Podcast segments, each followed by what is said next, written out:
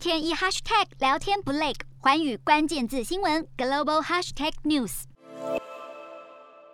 东南欧国家斯洛维尼亚的总理在接受印度媒体访问的时候，他说正在跟台湾洽谈双边互设代表处的事情。这个新闻一出来之后呢，大家马上想到说，是不是在立陶宛之后呢，台湾即将在东南欧斯洛维尼亚再度成立一个新的代表处？这个在外交节节失利的蔡英文政府来讲，应该是一项利多的消息，因为这五年多来，中华民国已经丢掉了八个邦交国。邦交数从二十二降到十四，如果能够在这些非实质的关系上面有一些有意义的突破的话，我觉得这个是在台湾大部分的人都乐见的事情。而且在中华民国的外交空间日行微缩的时候，其实正式的邦交当然是最重要。但是如果正式的邦交不可得的时候，政府退而求其次，一个权宜的方式。找到一些非邦交但是有实质拓展的意义的点，我觉得这个是应该可以支持，而且政府也应该努力去做的。斯洛维尼亚在东南欧，它占的面积大概两万平方公里，人口大约两百一十万人，是这个区域发展程度最高的国家。它跟台湾如果要建立进一步的双边互动的关系，我们就必须看一看到底。在一些国家也不一定会在斯洛维尼亚设大使馆、总领事馆的时候呢，台湾有没有这样的一个需要？特别是在立陶宛的事件，我们发现了政府在报道里面已经提到了，大概已经有十几亿美元当做加强与立陶宛关系的金原子弹。但是立陶宛其实它的人均的 GDP 其实也还蛮高的，这就让我们怀疑了，是不是？政府为了要在外交的数量上面加一，也就是在对外的办事处、代表处的数量上加一，所以呢，浪掷金钱，不管实质的外交效益。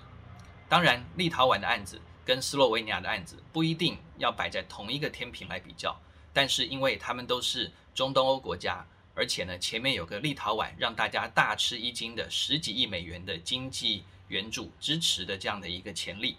我们必须要想。斯洛维尼亚会不会也走上了那一步？我常常强调，拓展这些非正式的，但是有实质关系的对外关系，其实是很好。只要在我们的外交资源足够分配，不会排挤到国内其他的预算项目之下。另外呢，我也常常说，正式的邦交可能会更好，因为中华民国国际法人的继续存在，其实主要是需要靠这些邦交国，它正式的承认中华民国。同时，中华民国有意义的参与这些重要的国际组织，看起来真正敢在这些国际组织提案的，也就是我们的邦交国。这些非邦交国呢，他们至多可能发表一些口头的声明，或者是致函给这些重要国际组织的秘书长、干事长等等的。但是实际上具有法律效力的作为，这些非邦交国他目前是做不到的。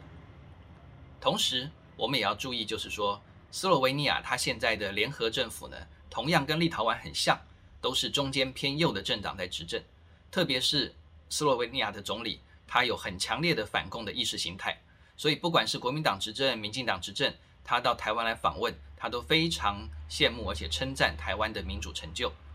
但是这样的一个政治的发展，未来会不会持续？我们不要忘记了，在一九九零年代的末期，李登辉政府曾经在马其顿想要设立代表处，但是呢，铩羽而归。我们也不要忘了，就在前几年，民进党政府也想在南美洲的盖亚纳设台湾